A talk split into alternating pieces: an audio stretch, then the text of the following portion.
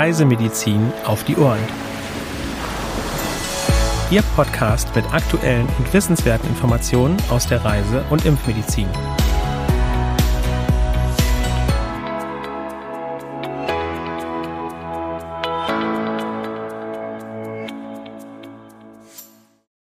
Wir begrüßen Sie herzlich zum Podcast Reisemedizin auf die Ohren am Mittwoch, dem 15.02.2023. Durch die heutige Folge begleiten Sie wieder meine Kollegin Dr. Sandra Wittek und ich, Helena Schmidt. Hallo Sandra. Ja, hallo Helena. Und hallo auch an Sie, liebe Zuhörerinnen und Zuhörer. Schön, dass Sie wieder mit dabei sind. Helena, womit starten wir diese Woche denn die aktuellen Meldungen? Wir schauen zuerst nach Südostasien. Hier ist das Dengue-Virus stark verbreitet. In Laos, zwischen Thailand und Vietnam gelegen, wurden in den ersten drei Januarwochen circa 180 Infektionen mit Dengue-Fieber registriert. Im entsprechenden Vorjahreszeitraum waren es nur etwa zehn.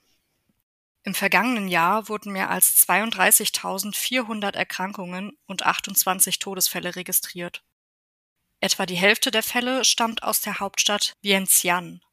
Außerdem sind auch die Provinzen Sarawan, Atapo und Luang Namta besonders betroffen. 2021 wurden insgesamt ca. 1300 Infektionen registriert. 2020 wurden mindestens 8000 Erkrankungen und 13 Todesfälle gemeldet. Dengue kommt in Laos landesweit vor. Und auch im Nachbarland Kambodscha, das südlich an Laos angrenzt, steigen die Dengue-Zahlen. Mit etwa 390 Infektionen innerhalb der ersten drei Januarwochen haben sich die Fallzahlen im Vergleich zum Vorjahreszeitraum mehr als verdoppelt. Im letzten Jahr sind circa 12.600 Menschen insgesamt erkrankt. 19 Todesfälle wurden registriert.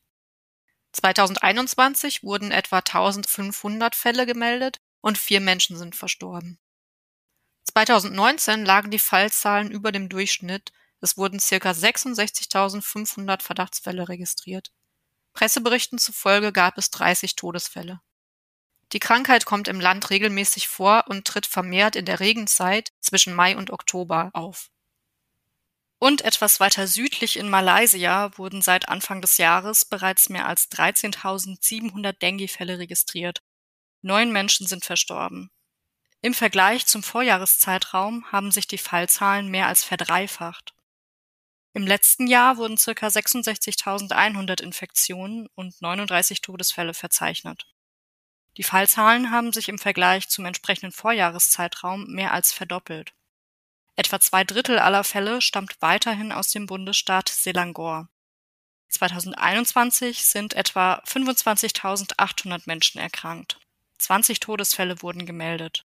2020 wurden etwa 89.300 Infektionen registriert. 142 Menschen sind verstorben. Dengue ist in Malaysia vor allem auf der Halbinsel verbreitet. Da es hier keine terminierten Regenzeiten gibt, ist ständig mit einem Übertragungsrisiko zu rechnen, das nach stärkeren Regenperioden regional ansteigt. Zur Vermeidung einer Infektion mit dem Denguefieber sollten Sie sich gut vor den Überträgermücken schützen.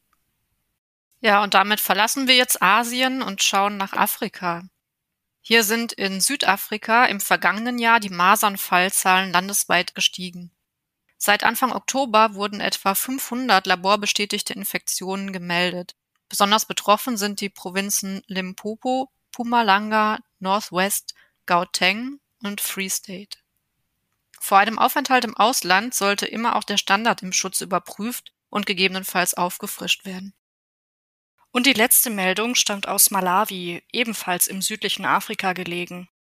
Hier besteht landesweit ein Risiko für Durchfallerkrankungen. Insbesondere während der Sommerregenzeit von Oktober bis März ist mit lokalen Cholera-Ausbrüchen zu rechnen. Landesweit sind seit März letzten Jahres etwa 37.000 Menschen erkrankt. Circa 1210 Todesfälle wurden registriert. Es ist der bisher schwerste Ausbruch in Malawi. Besonders betroffen sind die Regionen am Malawisee. Achten Sie zum Schutz vor Darminfektionen auf eine gute Hygiene und lassen Sie sich gegebenenfalls impfen. Weitere aktuelle Meldungen finden Sie unter www.crm.de/aktuell. Im Reisemedizin Spezial geht es diese Woche um die neuen STIKO-Empfehlungen für das Jahr 2023. Sandra, hat sich denn bei den Empfehlungen viel verändert? Ja, am 26. Januar 2023 hat die STIKO im epidemiologischen Bulletin Nummer 4 die aktualisierten Impfempfehlungen veröffentlicht. Und wie schon bei den Empfehlungen der letzten Jahre fällt auch diesmal wieder auf, dass nur sehr wenige Änderungen ihren Weg in die neue Version gefunden haben. Mehr zu den neuen STIKO-Empfehlungen erfahren Sie im Volltext des Reisemedizin-Spezial. Bitte beachten Sie, dass dieser nur CRM-Kunden im geschlossenen Mitgliederbereich zur Verfügung steht. Loggen Sie sich dort bitte mit Ihren Zugangsdaten ein. Den entsprechenden Link finden Sie unten in den Show Notes. Liebe Zuhörerinnen und Zuhörer, an dieser Stelle möchten wir Sie noch einmal daran erinnern, dass am kommenden Mittwoch, dem 22. Februar, in der Zeit von 15 Uhr bis 16.30 Uhr das CRM-Webinar zum Thema Handekzeme stattfindet. Helena, kannst du uns mehr darüber berichten? Weshalb ist dieses Thema eigentlich so relevant? Mit 60 Prozent aller bestätigten Fälle beruflicher Erkrankungen nehmen Hauterkrankungen seit vielen Jahren die Spitzenposition unter den Verdachtsmeldungen beruflicher Erkrankungen ein.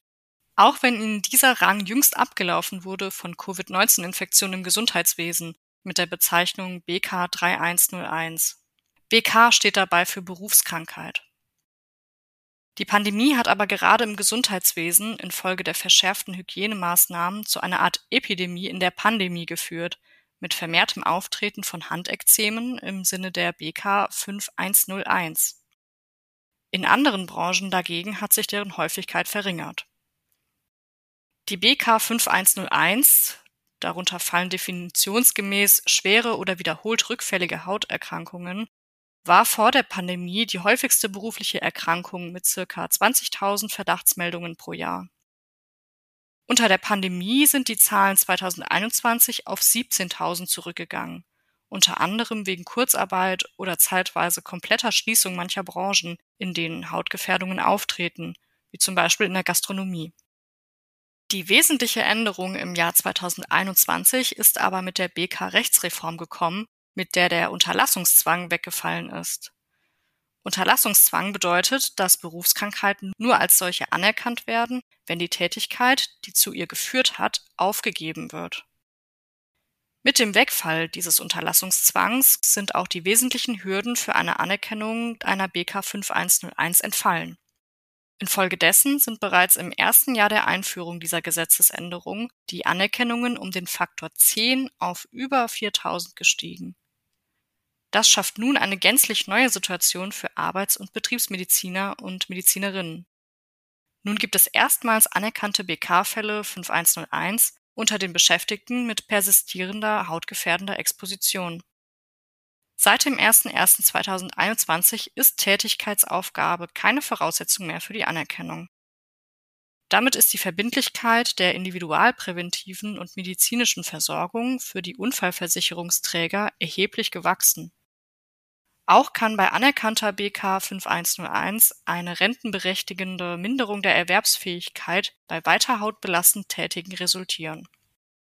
Umso größer ist jetzt das Bedürfnis der Unfallversicherungsträger, eine optimale arbeitsmedizinische Versorgung in dieser für sie ganz neuen Kategorie von Beschäftigten sicherzustellen. Natürlich gilt nach wie vor, dass alles daran gesetzt werden sollte, das Eintreten einer BK 5101 durch möglichst frühzeitige Prävention zu vermeiden. Für deren Wirksamwerden hat sich das Zeitfenster durch die BK-Rechtsreform jetzt allerdings wesentlich verkürzt auf maximal sechs Monate.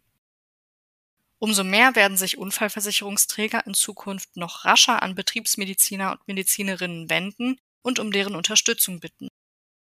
Dazu ist der betriebsärztliche Gefährdungsbericht Haut aufgewertet worden, der nun noch die zusätzliche Indikation Bericht im Rahmen der Aufklärung und Beratung nach § 9 Absatz 4 SGB 7 bekommen hat.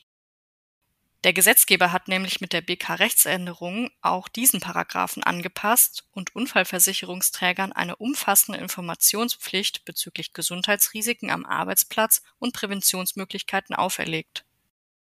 Hier setzen Unfallversicherungsträger auf die Mithilfe der Arbeits- und Betriebsmedizin.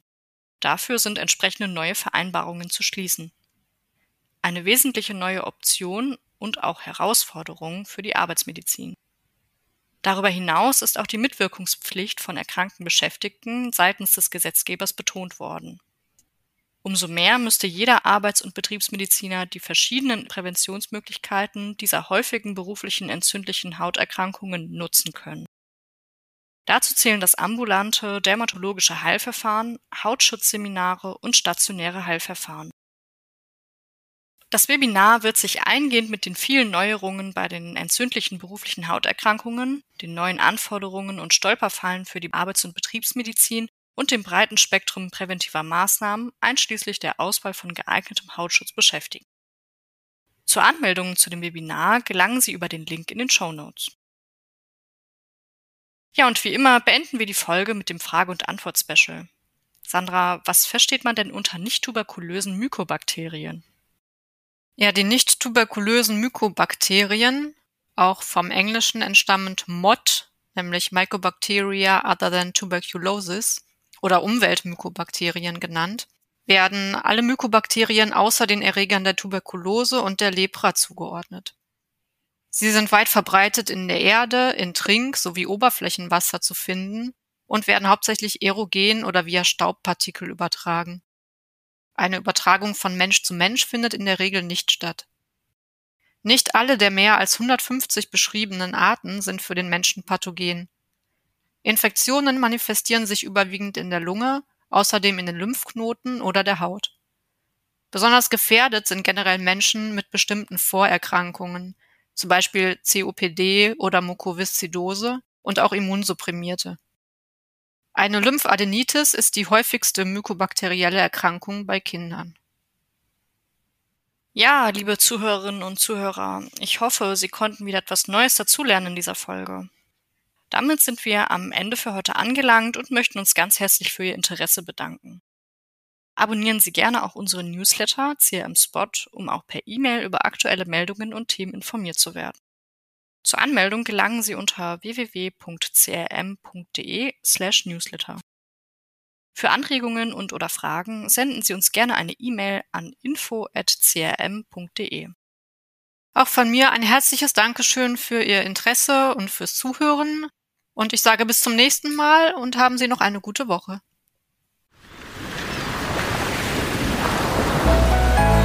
Dieser Podcast ist eine Produktion des CRM Zentrum für Reisemedizin.